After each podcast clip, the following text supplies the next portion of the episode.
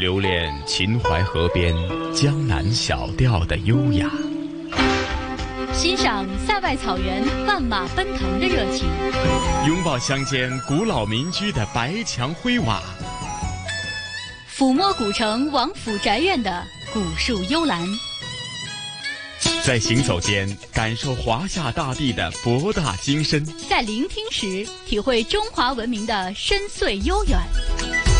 这里是魅力中国。时间过得真快，又到了一个星期《魅力中国》的节目时间。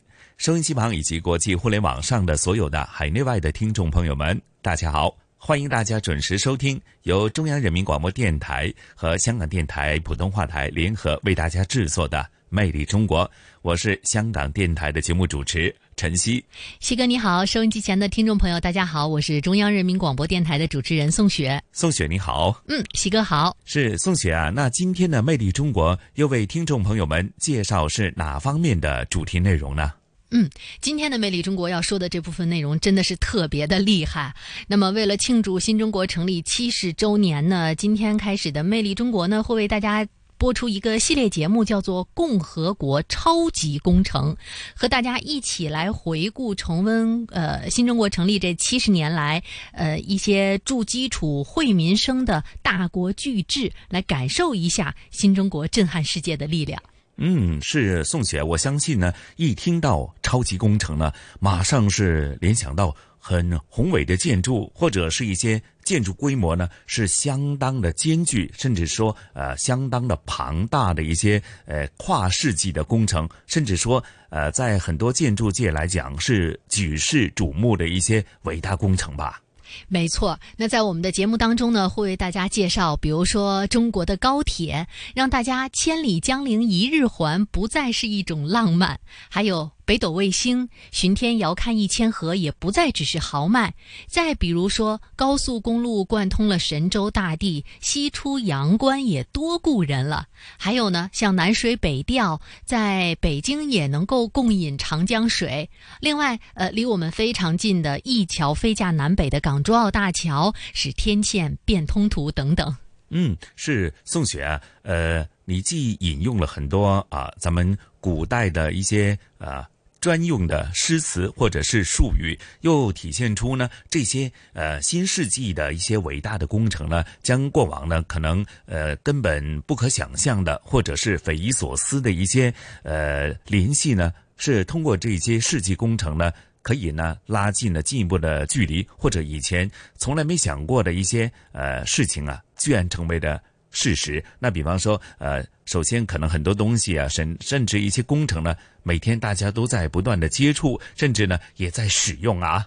我相信，可能要不是呃近十来年呢，呃大家是亲身感受得到的话呢，或许以前真的没想过哈。那说的就是啊，目前呃驰骋在神州大地的中国高铁。是的，那特别是我想，随着广深港高铁香港段的开通，大家对于高铁的感受会更加的真切。呃，因为真的是和我们的生活挨得太近太近了。应该说，中国高铁的发展呢是有目共睹的。从二零零八年，也就是十一年前，京津城际铁路开始，经过十年引进、融合、创新，截止到二零一八年底，中国高铁的通车里程是达到了二点九万公里，超过了世界总里程的三分之二。尤其是具有自主知识产权复兴号高铁，更是以商业运营时速三百五十公里引领了世界。高铁的潮头，那其实呢，说到中国高铁的发展呢，呃，它经历了学习引进的过程，但是也没有放弃自我创新的过程，所以才有了刚刚我们说到的复兴号高铁。那么，在二零一六年的七月十五号，复兴号呢是以超过四百二十公里的时速在郑徐高铁上交汇，也创造了高速列车交汇速度的一个世界新纪录。呃，特别有意思的一点是中国高铁被“一带一路”沿线国家的留学生评为了中国的新四大发明之首，并且是最想带回家的礼物。应该说，这也是对中国高铁的一个最大的褒奖了，也是对中国高铁便捷性、稳定性和舒适性的一个肯定啊！我相信宋雪此时此刻在聆听咱们节目的听众朋友们，甚至是海内外的一些听众朋友啊，其实假如真的是做过呃。中国高铁的话呢，你刚刚的那些形容呢，的确是他们心里所想的那句话哈。那与此同时呢，嗯，宋雪，我总觉得，呃，自从有了中国高铁的这个新名词以后呢，或许呃，曾经辉煌的中国的高速公路呢，似乎好像突然之间，呃，给人们关注点呢，没有以前那么啊高关注度了哈。其实呢，说到高速公路呢，也让我想到了我们常说的一个谚语。啊，叫做要想富，先修路，所以可见公路对于一个国家发展的重要性。它某种程度上呢，其实有点像我们人体的毛细血管一样，它一定要延伸到每一个角落里面。那么，截止到二零一八年底，中国公路的总里程是有四百八十五万公里，而其中的高速公路是超过了十四万公里。从无到有，从弱到强，中国高速公路建设者用三十年的时间，完成了从零到世界。第一的历史性的跨越，那公路呢，就像毛细血管一样，将百分之九十九点九八的村庄连接到了中国的路网当中。那么，二零零六年呢，世界银行对于中国公路交通基础设施发展速度曾经做出过一个评价，说还没有任何的其他国家能够在如此短的时间内大规模的提高其道路资产的基数。那么十年后，在二零一六年的时候，世行的专家们又给出了一个更高的评价，说在构建现代化高标准的国家路网当中，推进区域经济一体化发展和促进社会团结方面，中国处于全球领先的地位。那讲到这里啊，啊，宋雪，我相信呢，可能大家就会比较关注了哈。那翘首以待的这个北京大兴国际机场，是否又是引发大家甚至是全球瞩目的一个焦点呢？嗯，最近北京大兴国际机场应该说，呃，每一个。新的进展和动态都会引起大家的关注。那么，北京大兴国际机场呢，是建设在北京市大兴区和河北省廊坊市广阳区之间的一个超大型的国际航空综合交通枢纽。那么，大兴国际机场呢，计划是在九月三十号的时候开始正式的运营。那么，未来呢，大兴机场临空经济区呢，将会和雄安新区、还有北京三城一区、北京城市副中心、还有首都机场临空。经济区、北京丽泽商务区形成一个协同发展，全力打造以人才和创新为驱动的全球临空经济创新典范。哇，呃，这么一形容啊，我总觉得好像是在咱们眼前呢展开了一个非常宏伟的蓝图啊。那宋雪啊，咱们说到这里啊，真的是要事不宜迟啊，马上聆听声音导航，通过声音来展现刚刚咱们提及的这些超级工程。它所引发的瞩目，以及它在各方面所做出的这个巨大的贡献，好吧？好的。君不见黄河之水天上来，水由南往北奔涌数千公里。在五三年开始，我们就研究这个引旱积黄的问题。电自西向东。点亮万家灯火。西电东送是我们国家这个西部大开发的一个标志性的工程。路纵横交错，勾连城市乡村。我国高速公路的总里程超过十四万公里。七十载奋斗求索，新中国逐梦前行。二一，点火！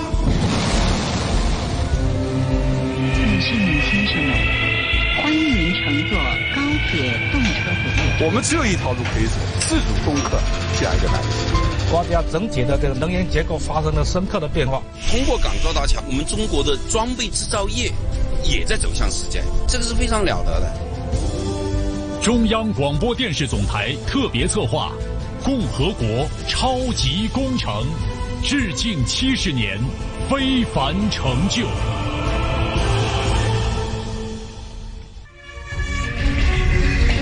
新疆和甘肃交界处的红柳河特大桥是兰新铁路线进入新疆的第一座高速铁路桥。七月二十八日，通体绿色的 CR 二百 G 动车组在桥上奔逸绝尘，新疆普速铁路上从此有了复兴号。时间倒转回一九七八年，那时中国大部分铁路运营还是靠烧煤的蒸汽机车。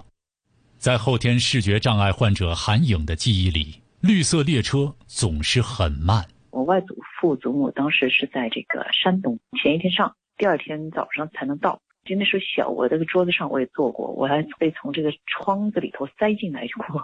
那一年，邓小平访问日本，乘坐光号新干线列车从东京到关西地区，时速约二百公里的新干线，这是世界第一条高速铁路。就感觉到快，有催人跑的意思。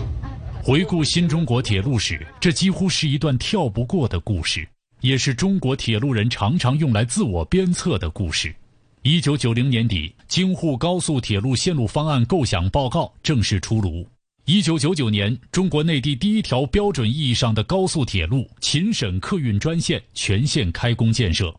二零零四年，原铁道部与加拿大、德国等企业签订技术转让协议，结合我国企业自主创新，这批联合设计生产、拥有我国自主知识产权的动车组列车被命名为“和谐号”。二零零八年六月，北京到天津的国产动车组“和谐号”第一次开动，试验最高时速三百九十四点三公里，创造了当时世界上正在运营的轨道列车的最快速度。列车从起步到时速三百公里，整个过程不到五分钟就完成了。二零一一年六月，京沪高铁建成通车，是当时世界上一次建成线路最长、技术标准最高的高速铁路。二零一四年，韩颖带着导盲犬从上海去北京，作为全国自强助残的代表，受到了国家主席习近平的接见。失明的过程当中，我有起码五年的时间我没有出过家门。现在这件事越越出来越方便，觉得像是在一个房间里面坐在那个凳子上，就接近沙发吧，不像在一个车厢里一晃啊，居然到了，觉得非常的诧异。山川河流，高寒炎热。中国复杂的气候条件、地理条件制约了混血的和谐号列车在更多场景中运行。使用国外平台与标准，中国高铁的发展将始终受制于人。二零一五年六月，时速三百五十公里标准动车组列车下线，在二百五十四项重要标准中，中国标准占百分之八十四。那年夏天，互联网上流传着一位瑞典乘客拍的视频。一枚小小的硬币被立在一列京沪高铁的车窗上，列车进站，速度不断变化。这枚硬币在八分钟的时间里立住未倒，自主设计，平稳运行。中国高铁从被催着走，逐渐领跑世界。中国国家铁路集团有限公司发展改革部战略规划处处长赵长江：中国成为世界上高速铁路运营里程最长、速度最高。能在各种气候环境和复杂地质条件下建设运营高速铁路的国家。二零一七年六月，中国标准动车组被正式命名为“复兴号”。从东到西，纵贯南北，千里江陵一日还，已经是数亿中国人的日常。中央广播电视总台特别策划《共和国超级工程》，致敬七十年非凡成就。列车高速发展的同时，中国铁路网也如织蔓延伸至中国大地的各个角落。二零一六年，在四横四纵基础上，国家规划了八横八纵高速铁路通道。作为八横八纵的一部分，被称为世界第一条山区高速铁路的成贵铁路将于今年年末开通。如果我们以运营时速三百五十公里计算，列车通行三十二公里仅需六分钟不到。为了这六分钟，中铁五局成贵铁路项目经理部总工程师邓明高已经在云南昭通威信县待了六年。六年前，管段内的玉京山隧道发现巨型溶洞，根本不具备列车通行条件。攻克这座空心山，成为成贵铁路全线通车的关键。邓明高对溶洞部分进行一个满填，然后就是有有生根的地方了，上面进行了一个。刻挖处理，把不够的空间给它凿出来。最终，包括铁总、设计单位、施工单位等七方，在二零一八年末共同拿出方案，在隧道里架起一座一百八十四米的特大桥。溶洞的大厅这个空间巨大，在铁路建设实现也是比较罕见的。随着现场指挥员一声令下，京张高铁全线第一节轨牌徐徐落下。京张铁路是中国百年铁道史的活化石，京张高铁更是八纵八横京兰通道的重要组成部分。六月十二号刚完成全线铺轨。北京八达岭长城站是新老京张铁路的唯一交汇点，隐于山间，站房主体和功能大部分在地下，游客出站就能置身八达岭长城景区之内。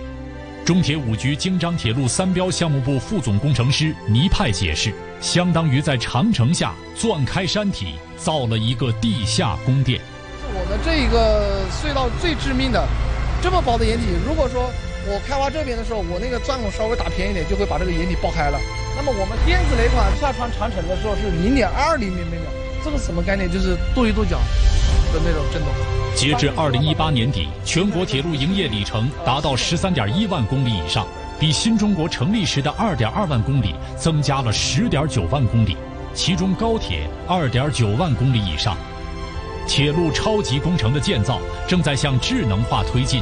中国国家铁路集团有限公司发展改革部战略规划处处长赵长江：二零一八年，在北京至沈阳高速铁路辽宁段进行了自主化智能高铁关键技术综合试验。今年底通车的北京至张家口高速铁路，明年底全线通车的北京至雄安新区城际高速铁路，将率先建成为智能高速铁路。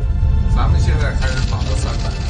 二零一八年六月八日，习近平主席同俄罗斯总统普京共同乘坐高铁前往天津，出席中俄友好交流活动。不止在外交主场，党的十八大以来，习近平主席在出访时多次向世界展示过高铁这张中国名片。高铁，中国产的动车，这个是中国的一张亮丽的名片。它一方面呢，就是体现了我们。中国的装备制造业水平，它是一个标志性的产品产业。另外是现在我们走出去啊，“一带一路”建设啊，也是一个抢手货。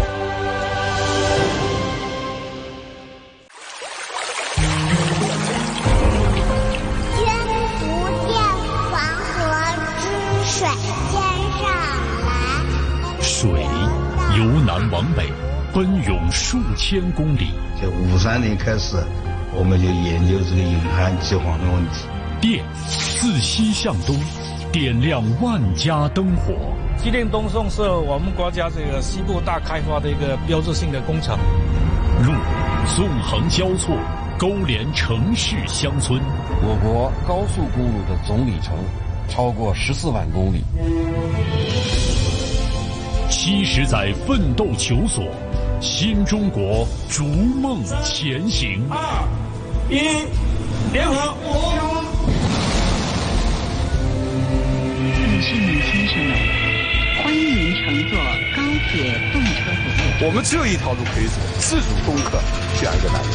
国家整体的这个能源结构发生了深刻的变化。通过港珠澳大桥，我们中国的装备制造业也在走向世界，这个是非常了得的。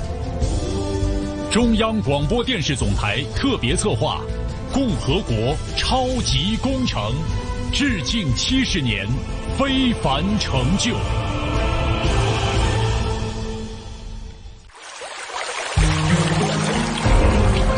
君不见黄河之水天上来，水由南往北奔涌数千公里。在五三年开始。我们就研究这个引涵计划的问题。电自西向东，点亮万家灯火。西电东送是我们国家这个西部大开发的一个标志性的工程。路纵横交错，勾连城市乡村。我国高速公路的总里程超过十四万公里。七十载奋斗求索，新中国逐梦前行。一，点火！女士们、先生们，欢迎您乘坐高铁动车组列我们只有一条路可以走，自主攻克这样一个难题。国家整体的这个能源结构发生了深刻的变化。通过港珠澳大桥，我们中国的装备制造业也在走向世界，这个是非常了得的。共和国超级工程，致敬七十年非凡成就。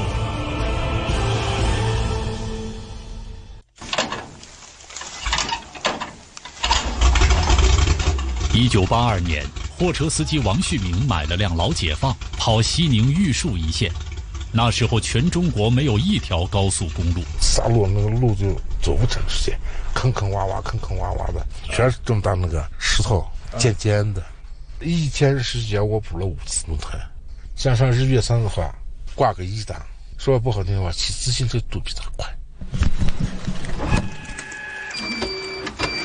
扫描成功。二零一九年七月三十一号的下午六点半，青海西宁祁连路的一家快递公司营业点，司机噶玛文扎从快递点装了一车货物，送到八百公里外的玉树。他要走的是二零一七年通车的贡玉高等级公路。到玉树的话，十三个十四个小时。刚以前以前是就这么个跑不上呀，以前是有些地方全是土路呀，现在好多了。贡玉高等级公路被称为通往玉树的生命线，全线平均海拔四千一百米以上。从开工到通车，六百三十四点八公里的路花了七年时间。原贡玉公路建设指挥部施工部部长韩生虎说：“就是一个字，难。高寒高速高海拔，它是一次性的全面开工建设，跨这个三州五县，参建单位是一百二十七家，这个总共的这些筑路人数十万人。高海拔的青藏高原上，每年的有效工期只有五个月左右，冻土路段又占到总里程的三分之一。原贡玉公路建设指挥部技术部部长陈宏伟说。”冻土夏天融化会给路基带来极大的不稳定，冬天上冻又会给施工带来极大的困难。采用传统的这种挖掘机，那直接就是火星乱冒；采用爆破，不像咱们岩石边坡一样，它一炸就是一个小坑，爆炸力根本延伸不进去。我们最后用的、采用的也就最后也还是用的是采用的传统的破碎锤，来一点点的抠。你像海拔四千多米的时候，含氧量可能只有内地的百分之五十到六十。在这种地方使用，可能就要两三个小时就要一板到。机械设备这一块反应更明显，发动机的效率连内地的百分之五十都达不到。贡玉公路沿线经过温性草原、高寒针毛草原、高寒草甸、灌丛草甸四种不同的生态系统，每一种都有不同的保护要求。穿越三江源国家级自然保护区又提出了更高的要求。青海省交通厅科技处副处长黄伟形容。贡玉公路是献给玉树的一条洁白的哈达。外地的游客过来，一到咱们青海，他们有一种直观的感觉，好像就是路就是在草原上长出来。共和国超级工程，致敬七十年非凡成就。一九八八年，也就是货车司机王旭明买他的那辆老解放的第六年。上海沪嘉高速实现了中国大陆高速公路零的突破，虽然只有短短的二十公里，但却让中国拥有了自己的成体系的高速公路标准。一九九三年，京津塘高速全线贯通，这是我国的高速公路首次同国际惯例接轨。从一九九八年开始，我国的高速公路建设进入了最快的历史时期。二零一一年底，中国大陆高速公路的通车总里程达到八点五万公里，跃居世界第一。从零到通车里程世界第一，中国只用了二十三年。夏日的河南栾川县伏牛山里，这里的施工人员正在为一个在建的姚栾西高速路桥墩的基础打炮眼，他们试图把九曲十八弯的山路抻直。就是靠着这个墙边儿。打一圈眼儿，然后在中间又打一圈灰尘太大了，你只有个摸，你看不准。这条高速建成后，东连二广，西接沪陕，把风景优美但交通不便的栾川、西峡等山区县市连进大都市的高速公路网络中。到那个时候，经沪陕、青兰接入京藏高速，一天之内，青海西宁的市民们就能嚼着河南栾川县的豆腐。党的十八大以来，类似的姚栾西高速路在不断的向更多地质、气候条件恶劣的地区延伸，中国的高速公路标准逐步走向海外。世界上穿越沙漠戈壁最长的高速公路京新高速内蒙古、甘肃、新疆三省区路段今天上午同时通车。作为取消高速公路省界收费站的重要设施，ETC 门架系统将代替原有的省界收费站的功能。高速公路呢，就是在埃塞俄比亚尽人皆知的 AA 高速，是第一条中国标准建设的高速公路在海外的一个成功典范。中国路有多牛？交通运输部公路科学研究院发展研究中心主任于明远说：“二零零六年，世界银行对中国公路交通基础设施发展速度曾经做出过这样的评价：还没有任何其他国家能够在如此短的时间内大规模提高其道路资产基数。十年后的二零一六年，世行的专家给出了更高的评价：在构建现代化高标准的国家公路网。”推进区域经济一体化发展和促进社会团结方面，中国处于全球领先地位。实际上，高速公路发展它缩短了一个时空的一个距离，不仅仅是支撑了经济社会的发展，实际上也支撑了老百姓追求美好生活的这种向往。正如我们在调研的时候，老百姓说的：“铺下的是路，竖起的是碑，连通的是心，通达的是富。”交通基础设施建设具有很强的先导作用，在一些贫困地区，改一条溜索、修一段公路，就能给群众打开一扇脱贫致富的大门。把交通一体化作为京津冀协同发展的先行领域，党的十八大以来，习近平总书记多次对交通运输工作作出重要论述，赋予了交通运输发展先行观的历史新定位。截至二零一八年底。中国公路总里程四百八十五万公里，其中高速公路超过十四万公里。公路像毛细血管一样，将百分之九十九点九八的村庄连接到中国的路网中。行车十三个小时，在翻越了巴颜喀拉山之后，噶玛文扎驾驶的货车抵达玉树。短暂休整后，噶玛文扎的车上装满藏族特有的民族服饰、手工艺品、牦牛肉，重新上路。经贡玉公路汇入南来北往的车流中，五天之内，这些来自玉树的特产高速转高速，就能出现在中国的任何一个城市。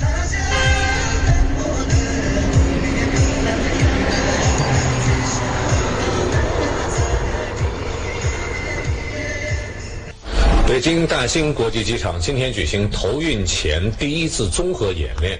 二零一九年七月十九日，天安门正南四十六公里，北京新建的超级机场——北京大兴国际机场举行投运前第一次综合演练。从新中国的首个民用机场到如今这一世界级工程奇迹，时间的日历已经翻过六十一年。一九五八年三月二日，北京首都机场正式投入使用。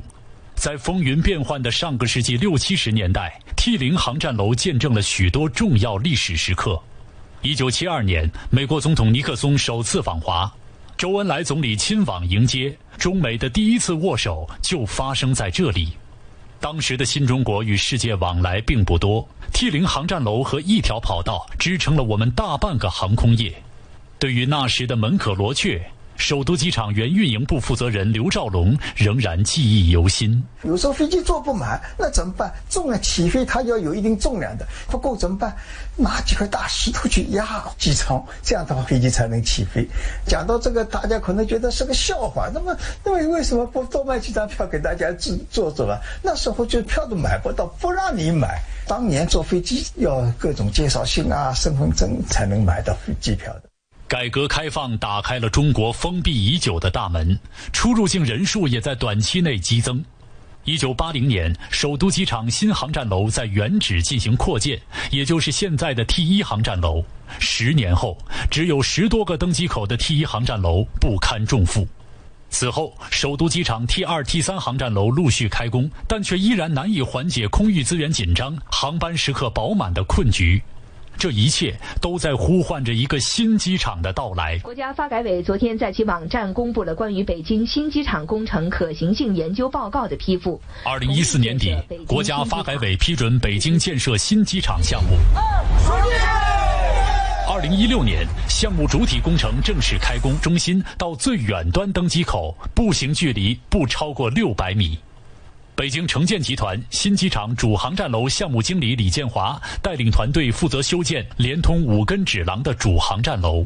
在这里，仅仅是由纯钢结构焊接而成的穹顶，总重量就已经达到五点五万吨，相当于半个鸟巢的重量。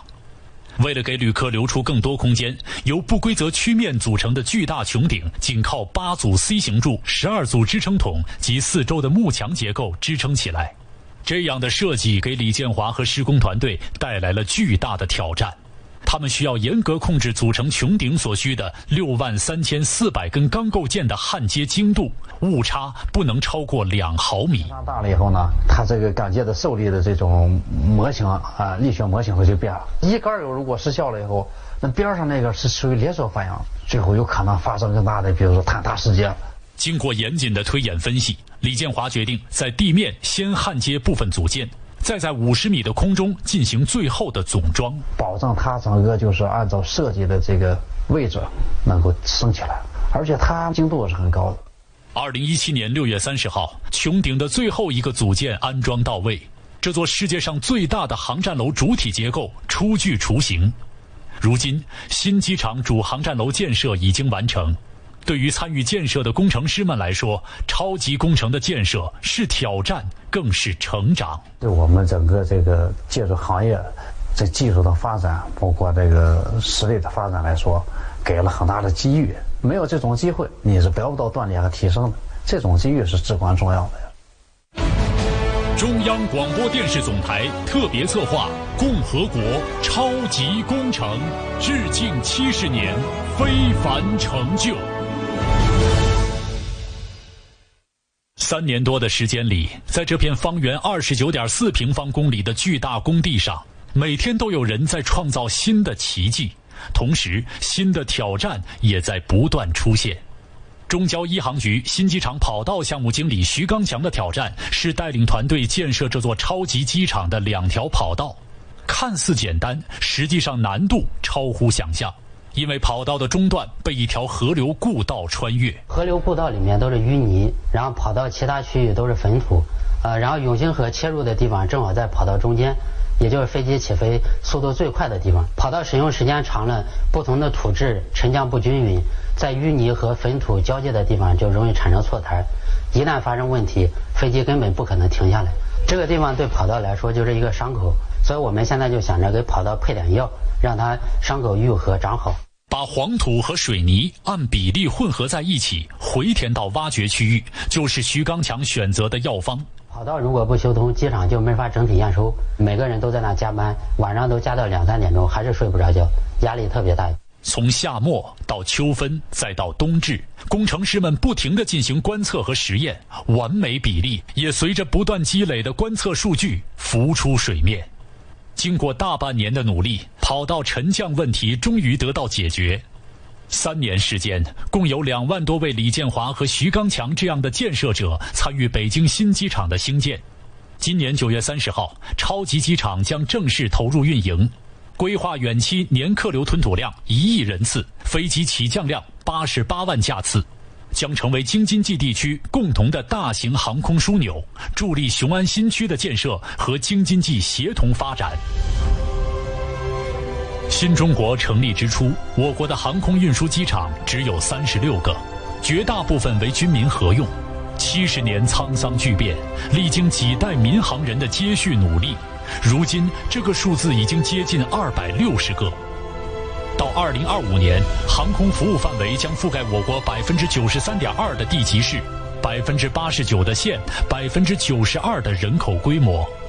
在这伟大的成就背后，是新中国成立七十年来中国人民只争朝夕的昼夜忙碌和追梦奋斗。正如习近平总书记在二零一七年二月二十三号考察北京新机场建设时说的那样：“社会主义是干出来的。”新机场建设的每一个参与者都在参与历史，见证历史。新机场的建设啊，非常重要，你们很不容易，很辛苦。这么大的一个工程啊，这么复杂的工程，我看了以后，我感觉到就是井井有条，而且迄今为止啊，都是零事故，再接再厉，精益求精，善始善终。聆听东方神韵，乘船瑰丽宝藏。凉风有信呢，秋月无边。遗产要活化才是遗产，穿越古今，感悟人文，魅力中国。每个星期天中午十二点，香港电台普通话台，让魅力更美丽。欢迎回来，这里依然是来自于香港电台普通话台与中央人民广播电台为大家联合制作播出的《魅力中国》。大家好，我是中央人民广播电台的主持人宋雪。听众朋友们，大家好，我是来自香港电台的节目主持陈曦。哎呀，宋雪啊，刚刚聆听这个专题啊。啊，超级工程，我总觉得用伟大不足以形容啊，因为很多时候呢，你会觉得它在不断的持续的反应，而且呢，在不断的更新，甚至说每时每刻都成为一个全球瞩目的焦点哈。那我相信收音机旁以及互联网上的听众朋友们呢，一定是深有体会，甚至说咱们刚才描述的几个世纪工程当中，呃，您是否又全都去？看过了呢，感受过了呢，哈，我相信呢，你会有更多的共鸣啊。的确是我们经常说科技改变生活，你会发现这些呃听上去好像是呃非常厉害或者说非常震撼和宏伟的所谓的超级工程啊，但其实它就在我们生活的身边，而且就真切的改变着我们的生活，使我们的生活变得更加的便捷、更加的舒适。呃，所以呢，在接下来在呃以后的《魅力中国》节目当中，我们也会为大家介绍更多的这样的超级工程。嗯，对的，请大家继续密切关注咱们的《魅力中国》的节目内容。好，接着下来，香港故事呢，同时雨波和嘉宾主持，来自中国旅游出版社的副总编辑一哥陈一年呢，将会和大家啊，应该说他们俩约大家呢，一起去看海，一起回味呢。看海的日子，因为呢，呃，这一集的香港故事呢，他们呃将会呢从今天开始啊，连续介绍呢，呃，香港的很多著名的海湾，甚至是呃呃周边的一些海洋呃区域啊，甚至是说一些呃曾经呃在很多电视剧集，甚至是电影当中出现过的一些海湾。啊，甚至是海滩都会呈现出来，因为这一集将会首先讲一下港岛西海岸的风景，那就包括了西环、中生、永鹏，还有诶，这个要先用广东话来讲一下哈，贝鲁扎湾的海滨长廊。呃，贝路扎湾的海滨长廊，还有伯富林的瀑布湾公园。那呃，其实相信来过香港的听众朋友们呐，游客们都呃对香港的一个美丽的维多利亚港的风景一定是令您流连忘返哈。那其实，在香港周边呢，有很多海湾，甚至说啊一些呃靠近海洋的一些呃自然生态的保护区呢，也是相当的呃非常漂亮的一些风景。那宋雪啊，咱们也事不宜迟哈，一起聆听一哥和雨波呢，呃，做一个声音导航，和大家一起呢，呃，去看海，聆听海风的感觉，甚至说，在您的聆听过程当中，有没有在脑海当中呢，回味出那种海风当中有一股咸味的感觉，好吗？各位乘客注意，往中环列车即将到站，请勿超越黄线。传统现代相映成辉。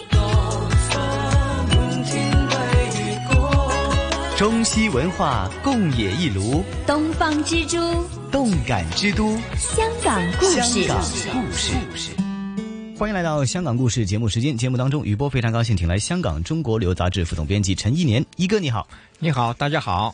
那香港呢地理位置得天独厚啊，那么也是一个很重要的元素，就是大海了。尤其是香港岛，整个被大海环绕，所以一连几集呢，我们会来。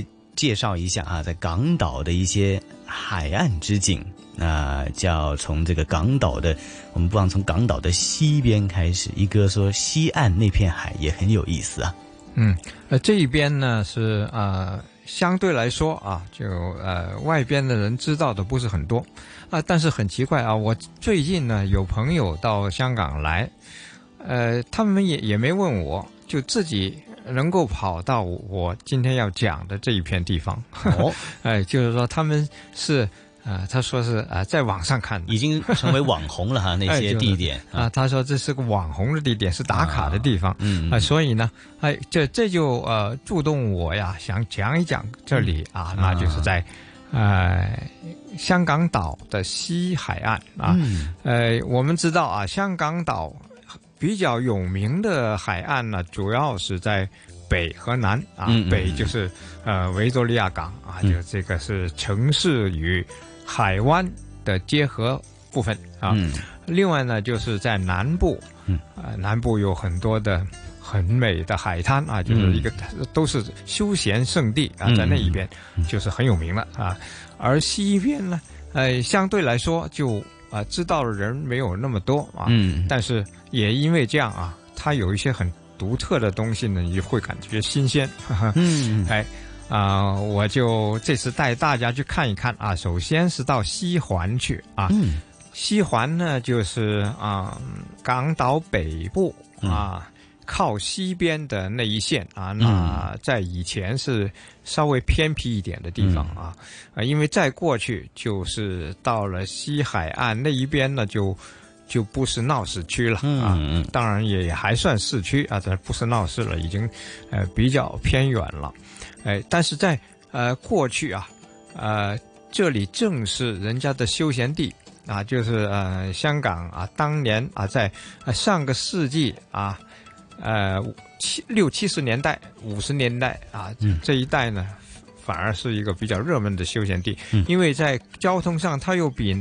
呃，南区要稍微方便一点啊，所以呢，呃，那个时候啊，西环有一个游泳的圣地，嗯，啊，因为在六七十年代呀，不像现在有那么多的公众泳池哦，那里那个时候呢，就兴，呃，利用自然条件，那就是到大海里游泳，围一圈，哎，那就是。呃，建一些泳棚。所谓泳棚呢，就是搭了架子，啊呃，圈上保护区啊。但是你是在海里游，呃，这样呢，这个泳棚附近一定是要搭建一些这个更衣的地方啊。嗯嗯嗯。呃，最好就是有冲洗了，没有也不要紧啊。嗯嗯嗯。那个时候，呃，很多人都是啊，譬如男的就穿着裤衩就回家了。嗯，随意去再洗。嗯嗯嗯。哎呃。那个时代啊，最有名的一个泳棚，现在还能够留下痕迹的啊，有很多呃，以前有名，但是现在没有痕迹了。嗯，但是这个呃，西环有个叫做钟声永鹏啊，就是敲钟那个钟啊，钟声，嗯，哎，永鹏啊，在这里呢。现在还留下一些痕迹啊，也我们都觉得是个呃历史的遗迹。嗯，呃，很多啊上年纪的人都会想起自己年轻时候在这里呀游泳的那种经历啊。嗯，那是很有呃岁月情怀呀。还有就是到了周末假期，嗯，就有很多人来打卡了。嗯嗯嗯，因为这里是拍照的好地方。嗯嗯，摄影爱好者的一个。好的天地啊，可以看到啊大海啦，呃，可以看到长桥啦，欣赏日落啦。那么在西环，呃这边呢，还有一个码头地段呢，也是最近好像才重新呢，经过美化工程之后重新开，就是大众去休闲呢或者欣赏的啊，叫做贝路乍湾的海滨长廊啊。嗯嗯，呃，这个海滨长廊呢。呃，过去也可以看作是个长廊，但是没有没有呃收拾到现在那么好看，那么有情调啊。嗯。呃，因为它早期呢，把人家把它当成是呃一个呃是码头地段啊。嗯。啊，那个时候也有一个景致是很很出奇的，那就是呃这个呃这个长廊的路面呢。有一块地方一下雨就要积水，积了水就会出现天空之镜，啊，所以呢，很多摄影爱好者是喜欢哦，看了下雨了，啊，又又重新啊，雨后初晴啊，就赶到这儿来拍，嗯，天空之镜，就是看到这一片水能够反映到很美丽的哎天空啊，嗯，也是一个啊积水反而成为了一个特色了。现在这个景已经没了，哦 因为修。修理了以后呢，不再积水不积水，哎这个反而呃本来的缺点变成优点，现在这个优点又没了。嗯，对于摄影爱好者来讲啊，哎，所以呢，哎，我们看的是另外一种东西，就是这个哎飞路乍湾，嗯嗯。啊海滨长廊嗯。啊就建成一个有栏杆啊铺设啊，就是呃有一百七十多米长的这个海滨长廊，嗯。呃。而又请来了一些艺术家啊，这种艺术家呢是编织艺术家，是呃用毛线编织啊，像呃呃呃织毛衣似的啊，嗯嗯嗯，哎把这些呃冷冰冰的铁通的栏杆呢都啊用这种呃呃呃织物啊把它包裹上，嗯。啊，您有创意啊，并且在这些织物上面又加了呃一些。毛娃娃，嗯 啊，也是编织出来的啊，就是很很温馨的一种感觉啊，嗯。特别是其中最吸引人的有一对这个情侣娃娃，嗯。啊，他们甜蜜蜜的啊，就在坐在这个栏杆上一起享受望海的日子啊，嗯。呃，特别是在呃夕阳西下的时候，你就感觉到非常的浪漫和温馨。另外，在港岛的西南边呢，还有一处啊是特别一个想特别跟大家介绍的，就是瀑布湾了。哎，瀑布湾呢，呃，以前是个很美的一个瀑布啊的所在地，现在瀑布还有，但是已经呃变得不那么壮观了。那是因为啊、在上个世纪初，前个世纪啊，就是就是在当时是呃香港建成啊建建成城市的那个阶段啊，嗯就初建的阶段。嗯，呃，为了解决人口增多的食水的问题，嗯。啊，就在那儿建了一个水库啊，嗯叫做啊伯福林水塘。嗯嗯嗯，那个水从哪来？就是要把这个哎呃瀑布的水源截断。嗯，结果呢，这里就哎这个水就很小了。嗯，不过呃还是有的啊。呃，尤尤其是雨后啊，雨季啊，嗯，呃，这个瀑布湾呢，现在变成了一个瀑布湾公园，看西边的海啊，嗯看日落，啊，那边的海是浪比较大，嗯，呃，因为那边的岛不多啊，也可以看到一些岛的，就是但但是呃，像这个呃呃南丫岛啊啊，但是呢，呃，最吸引人的，反而是地面上一些东西啊，嗯就是在海边。海边有一些岩石啊，这个样子呢，就让人想起啊，呃，香港有一种美食叫做鸡蛋仔啊，嗯就是一种蛋糕啊。对 这蛋糕呢是一排一排的，嗯啊，就是呃中横交错的，变成一排很整齐的，啊，这个呃一个一个的小鸡蛋一样的的样子，嗯，但是在这个海边呢，就有这样的石头的结构啊，嗯，呃，你可以到海边啊、在合适的时候啊。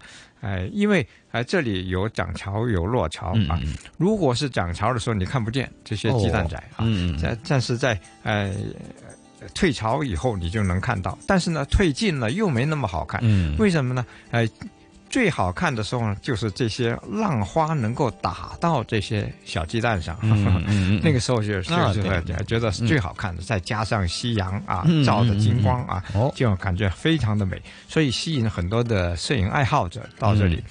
他们是计算过时间，就是要啊恰好嗯。退潮。这个呃潮高呢，这个呃呃是在零点八米啊，你不要退近了啊。嗯嗯嗯，哎，同时又是夕阳西下，那一个月也没有几天的。哦 哎，所以在这个时候你算准了，就能拍到好片子。嗯，这个热衷的这个风景啊，秘境。瀑布湾的鸡蛋仔日落，那么喜欢摄影的朋友们呢，可以互相交流一下哈，选择一个好的时机到这里来欣赏一下啊瀑布湾公园这一个得天独厚的一个呃自然景色了。那么这一期香港故事跟大家一起分享了港岛西岸的。呃，西海岸的一些摄影的圣地啊，那之后我们还将会在呃港岛的南区继继续来欣赏一下海岸与海滩的美景。这集香港故事，谢谢一哥。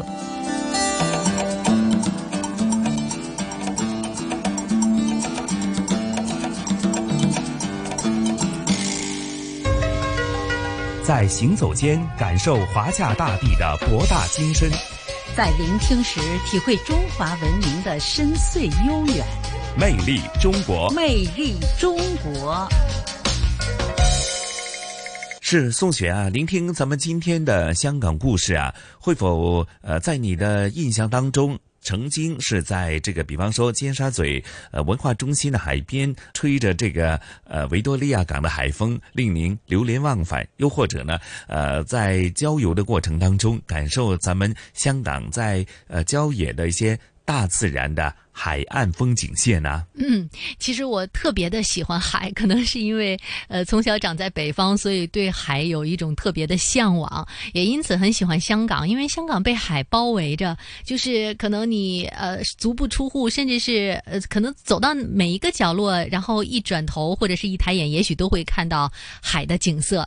嗯，像刚才西哥说到的维港的景色呀，还有我很喜欢南丫岛的景色呀，所以刚刚呢这一集香港。故事呢，我们到了呃港岛的西海岸，看了那边的海景，呃也特别的满足，所以也很期待接下来呃宇博和陈一年先生会带我们去看哪里的海景。是啊是啊，而且呢，在回味这些啊无论是泳棚泳滩的过程当中，其实也是折射出呢整体的香港的社会发展呐，甚至人们生活的这个习俗的改变，甚至说啊。看海呢，也有不同的呃历史的氛围哈。那说到这里啊，那宋姐啊，咱们也约定听众朋友，下星期同样的《魅力中国》的节目时间呢，继续是呃俯览很多超级伟大的工程，甚至呢又在香港故事里呢感受呢啊香港呢啊一起看海的日子的那种氛围，好吗？